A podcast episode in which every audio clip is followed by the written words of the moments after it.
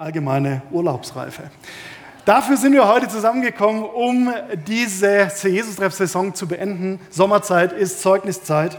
Und ich weiß nicht, wie es dir mit Bewertungen geht. Ich möchte mit dir in den kommenden Minuten mal der Frage nachgehen, wie beurteilt eigentlich Gott unser Leben? Was für ein Zeugnis bekommen wir denn eigentlich von dem? Ist er dafür da, um uns zu loben? Ist er überhaupt dafür da, um uns zu bewerten? Ist er dafür da, um uns zu tadeln? Welches Zeugnis erteilt uns Gott?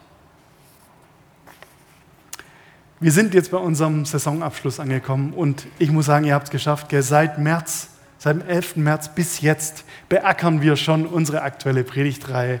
Stabile Liebe, ein guter Grund. Und wir sind durch diesen ersten Johannesbrief durchgegangen. Ja, habt ihr gemerkt? War die ganze Zeit ein biblisches Buch, ja, seit März bis jetzt in Juli. Und ähm, bei all diesen Texten im Johannesbrief werdet ihr gemerkt haben, gar nicht so leicht zu verstehen, dieses Ding. Also zumindest für uns Prediger war das teilweise eine ganz schöne Herausforderung, diesen alten Text irgendwie zu verstehen und diesen alten Brief ins Heute zu übertragen.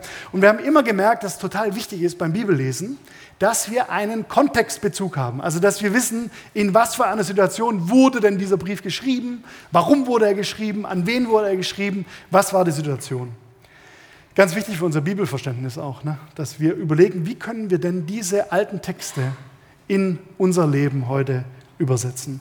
Und das wird heute auch wieder passieren. Und ich lade dich ein, mit mir den heutigen Abschnitt äh, mal zu lesen oder besser gesagt zu hören und die Frage zu stellen, auf was um Himmels Willen nimmt denn der Autor hier schon wieder Bezug. Wir sind angekommen beim ersten Johannesbrief im fünften Kapitel, die Verse 6 bis 13.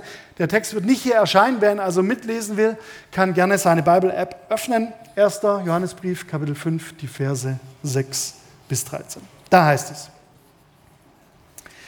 Dieser ist es, der gekommen ist durch Wasser und Blut. Jesus Christus. Nicht im Wasser allein, sondern im Wasser und im Blut. Und der Geist ist es, der dies bezeugt. Denn der Geist ist die Wahrheit. Denn es sind drei, die es bezeugen.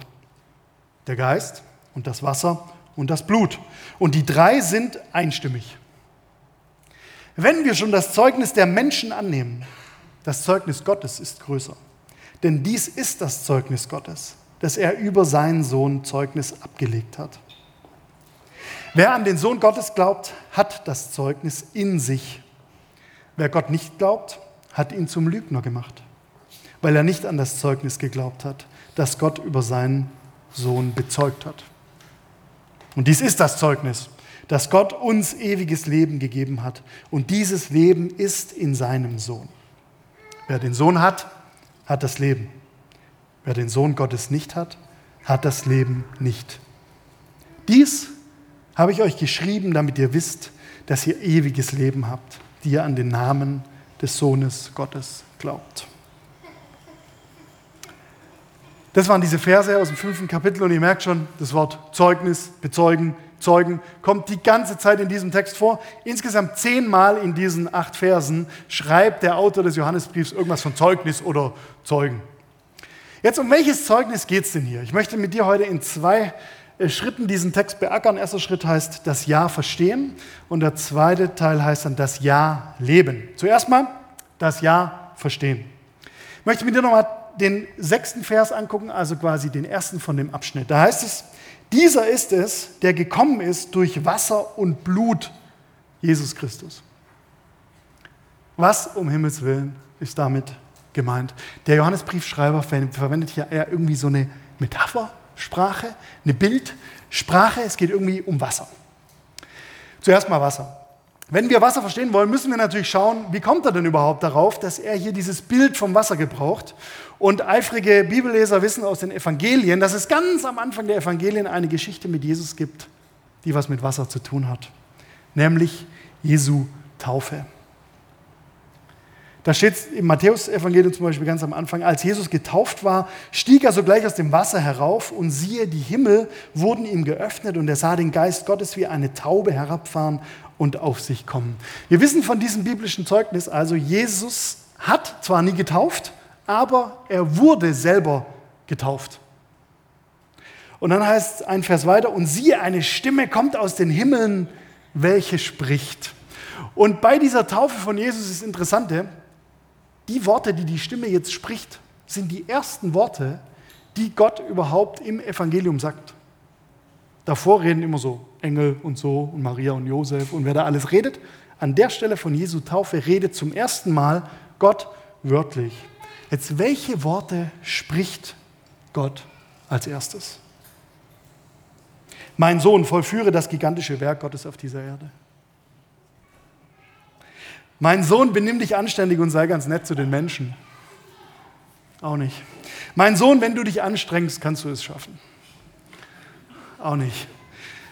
Die ersten Worte Gottes im Evangelium sind, dieser ist mein geliebter Sohn, an dem ich wohlgefallen habe.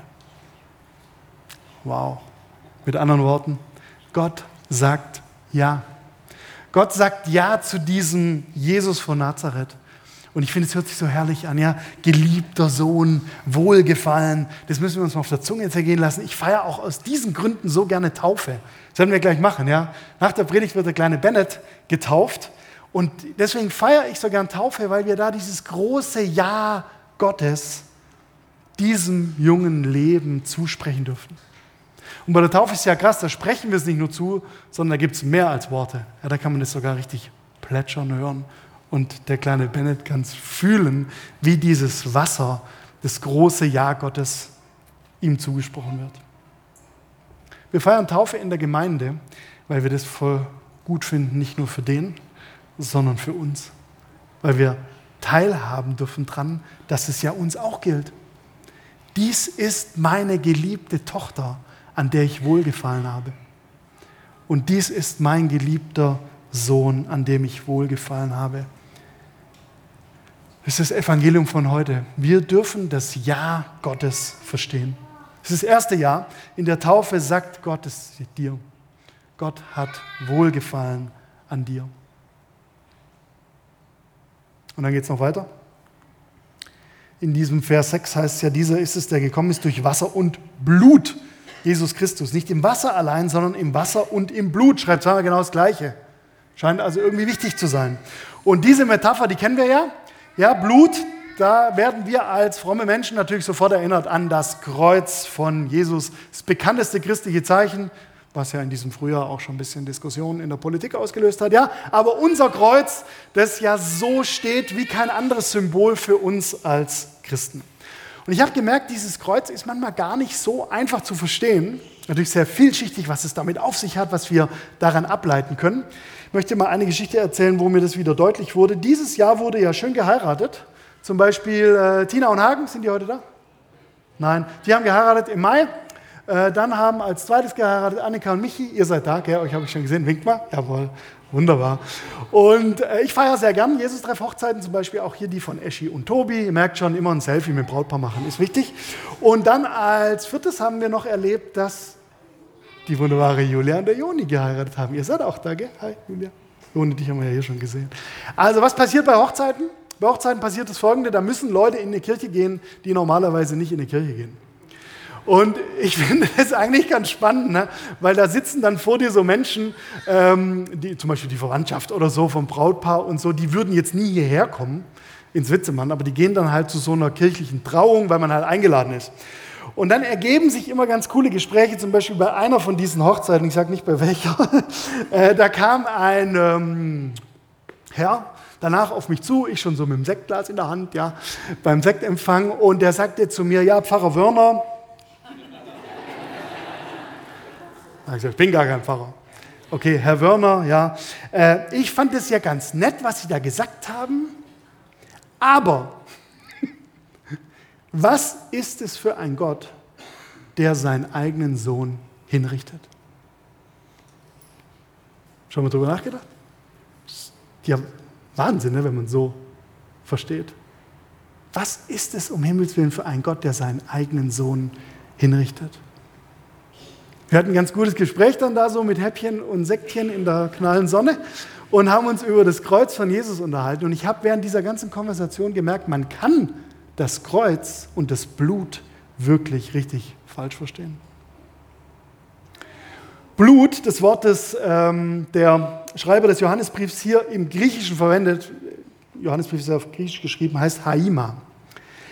Und Haima, wenn der, wenn der Grieche von Haima schreibt, dann bedeutet es Blut für ihn mehrere Sachen. Wenn man da im Lexikon nachliest, findet man, okay, Blut natürlich als die wesentliche Grundlage unseres Lebens. Ohne Blut kein Leben. Zweitens, das Blut als Bedeutung aus dem Alten Testament, wenn da die Opfertiere geopfert wurden und dann quasi das Blut von den Opfertieren vergossen wurde und dann der Altar oder die Menschen mit Blut besprengt wurden. Ja, da ist quasi durch das Blut ist da Schuld weggegangen und Freiheit zu den Menschen gekommen. Und dann drittens bei Jesus lesen wir da, dass in Jesus der neue Bund zwischen Gott und den Menschen deutlich wird, eine neue Verbindung dass das Blut von Jesus zeigt, wie unsere Verbindung zu Gott ist. Nämlich, dass wir frei von Schuld vor Gott stehen. Und es schreibt auch der Johannesbriefschreiber, wer aufgepasst hat, diesen Text hatten wir im März, im ersten Kapitel des Johannesbriefs steht, und das Blut, das sein Sohn Jesus Christus für uns vergossen hat, befreit uns von aller Schuld. Am Kreuz und im Blut sehen wir das Ja Gottes. Dieses Ja Gottes sagt dir, du bist genug, so wie du bist. Du bist mit mir verbunden. Du bist frei von Schuld. Richard Raw, Franziskaner, Pater aus Amerika, hat es so geschrieben. Jesus kam nicht, um Gottes Einstellung zum Menschen zu ändern, sondern um die Einstellung des Menschen zu Gott zu ändern. Jesus kam nicht, um Gottes Einstellung zum Menschen zu ändern, sondern um unsere Einstellung zu Gott zu ändern. Weißt du, am Kreuz wird nur deutlich, was immer schon galt. Das Ja Gottes steht über deinem Leben. Am Kreuz von Jesus sehen wir, dass wir versöhnt leben dürfen. Mit Gott, mit den Unzulänglichkeiten unseres Lebens und mit anderen. Und dann geht es noch weiter bei das Ja verstehen, kommt noch was Drittes in diesem Vers. Dieser ist es, der gekommen ist durch Wasser und Blut, Jesus Christus, nicht im Wasser allein, sondern im Wasser und Blut. Und der Geist ist es, der dies bezeugt. Jetzt auch noch der Geist. Wow. Drei so riesen Dinger in einem Vers. Woher kennen wir den Geist? Klar. Am Ende des Wirkens von Jesus, zum Beispiel im äh, Johannes Evangelium, 20. Kapitel, da lesen wir, dass Jesus seinen Jüngern den Geist Gottes dagelassen hat, als er ging.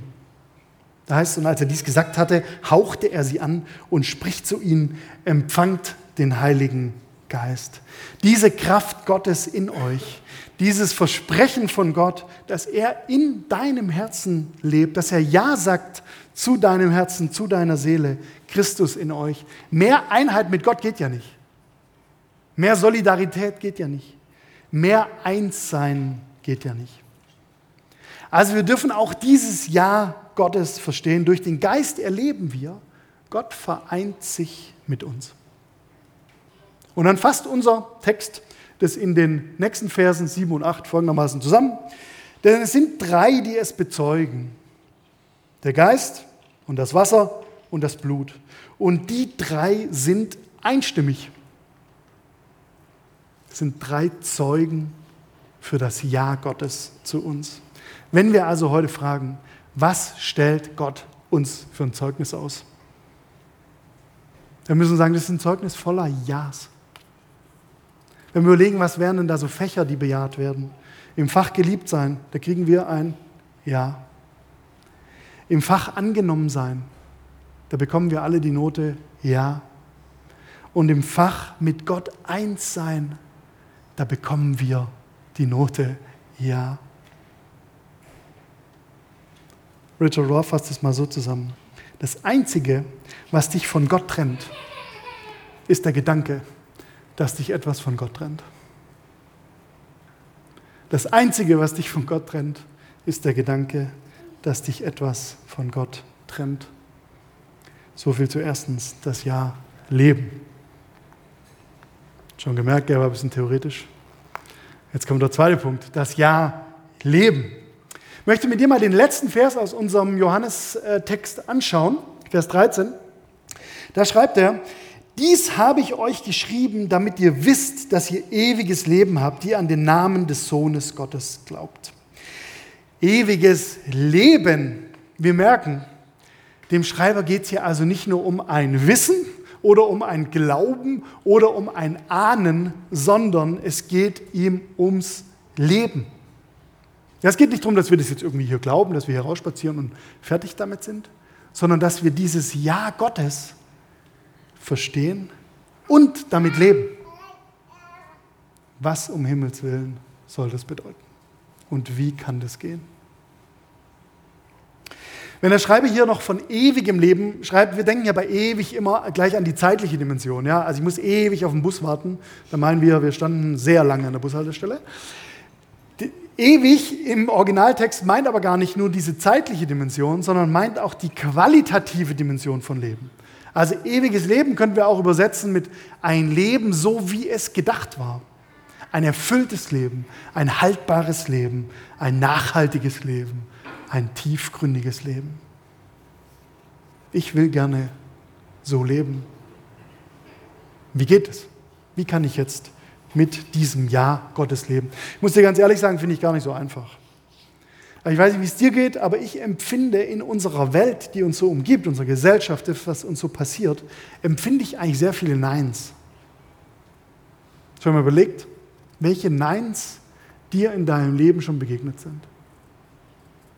Vielleicht die Neins deiner Umstände, dass deine Gesundheit dir einen Strich durch die Rechnung macht. Oder vielleicht das Nein deines Kontostands, das dir nicht das erlaubt zu tun, was du gerne tun würdest.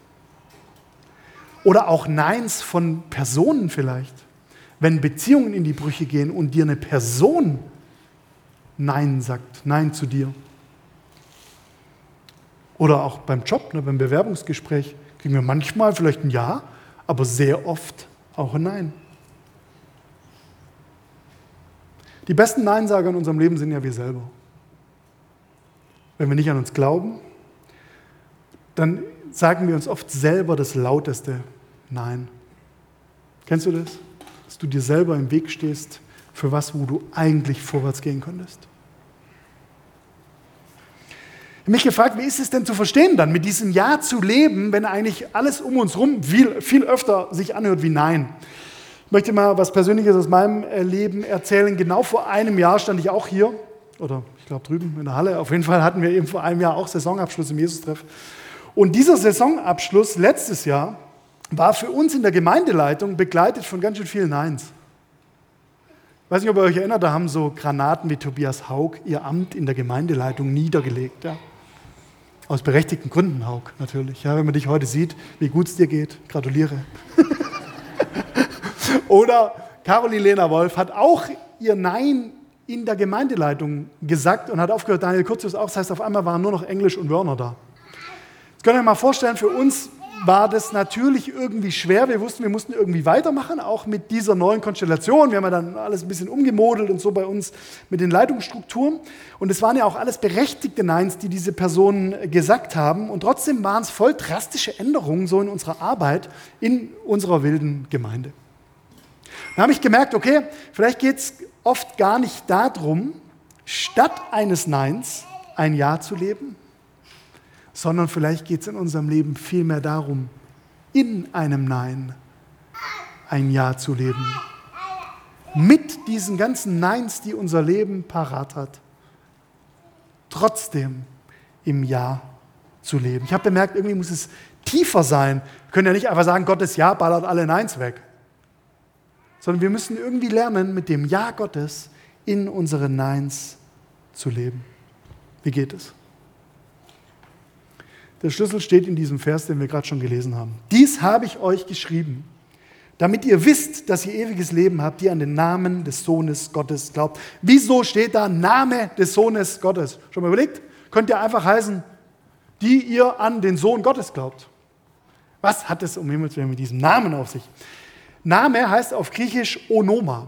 Und wenn man im griechischen Wörterbuch nachschlägt, warum der Schreiber das so geschrieben hat, merken wir, Onoma kommt auf Griechisch gar nicht so von dem, wie wir Name verstehen, sondern von einem Verb, Onemi. Und Onemi heißt schlicht und ergreifend helfen. helfen. Weil der Name uns jemanden oder etwas zu erkennen hilft. Das ist es.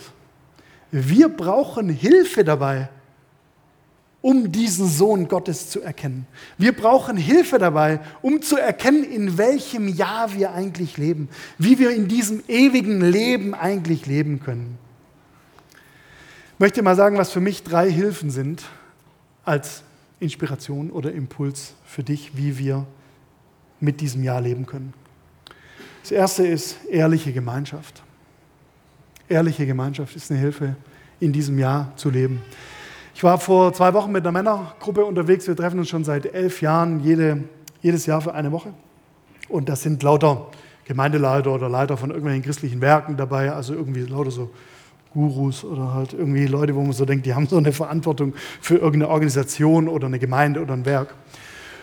Und dieses Jahr, wir tauschen uns dann da immer aus, und dieses Jahr hat einer von diesen Leitern uns in dieser Männerrunde erzählt, dass er eine Affäre hatte. Über den Sommer.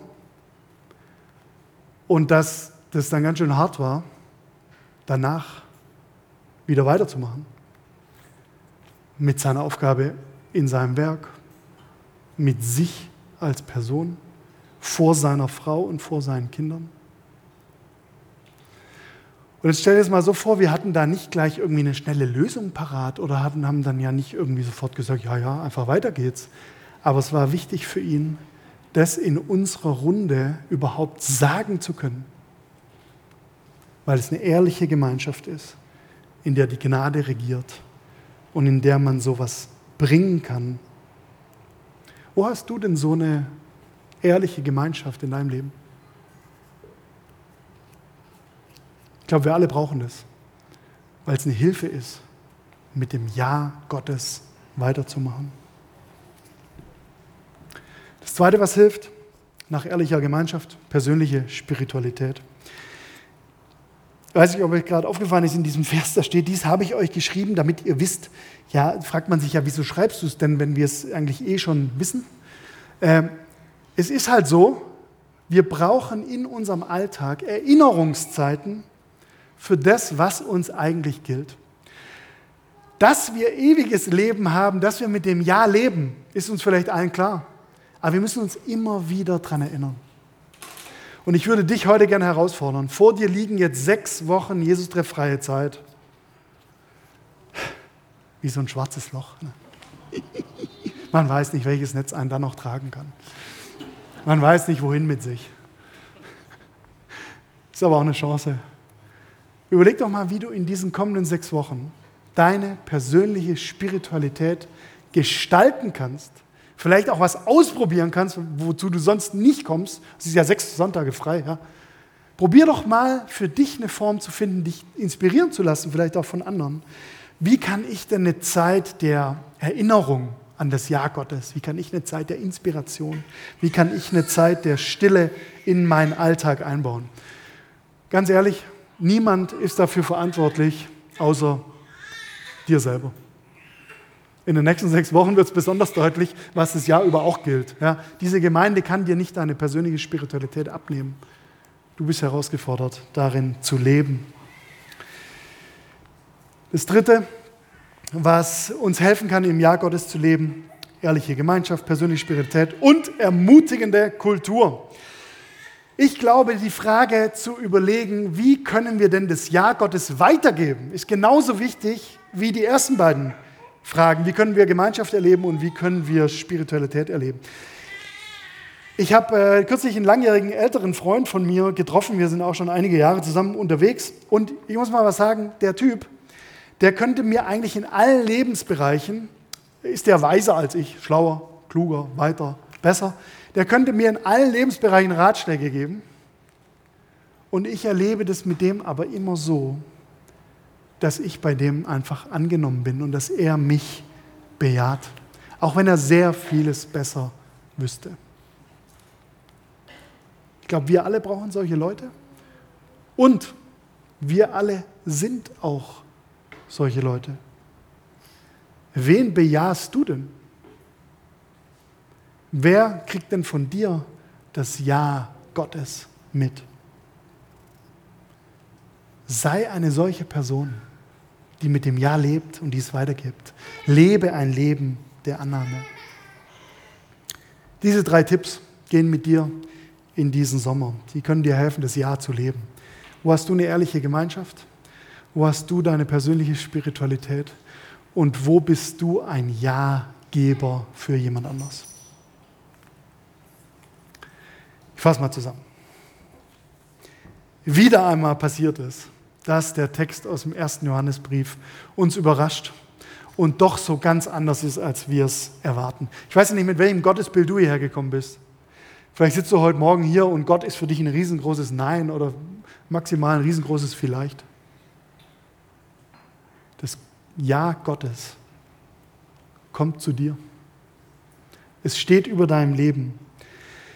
Wenn wir fragen, wie bewertet uns Gott, welches Zeugnis gibt er uns, dann steht da einfach nur ein riesengroßes Ja. Glaub es, nimm es an. Jemand hat mal geschrieben, the gospel doesn't say behave and get saved. It says believe and receive. Glaube an das große Ja Gottes über dir und empfange das große Ja Gottes für dich, für deine ganz persönliche Herausforderung. Die Band kann schon mal nach oben kommen, wir singen gleich ein Lied mit euch. Ich möchte dir zum Schluss noch was über ein Ja sagen. Ich erlebe in meinem Leben nicht nur Neins, sondern ich erlebe auch, dass sehr viele Leute zu mir Ja sagen. Also, das kennt ihr wahrscheinlich auch. Mir geht es ja oft so, ich bin ja nicht nur im Jesus-Treff tätig, sondern auch als Referent unterwegs und bin dann so unterwegs in verschiedenen Gemeinden oder bei Trauungen oder sonst wo. Und überall, wo ich hinkomme, erlebe ich es schon so, dass die Leute immer zum Tobi Wörner Ja sagen. Ja, die sagen so, ja, Tobi Wörner, Pfarrer Wörner, ja, äh, äh, voll super, voll super die Trauung gemacht, äh, voll super deine Predigt, voll schön, dass du heute bei uns bist und so und du cooler Pfarrer und so. Ich bin überhaupt kein Pfarrer, egal. Aber daran, an diesen Ja's, diese Ja's der Bestätigung, an denen merkt man, die haben nur eine gewisse Qualität. Ich weiß nicht, ob es dir auch so geht. Du kennst solche Ja's in deinem Leben, die wichtig sind, aber die nicht alles sind. Es gibt eine Qualität beim Ja. Es gibt eine Person in meinem Leben, die sagt das beste Ja.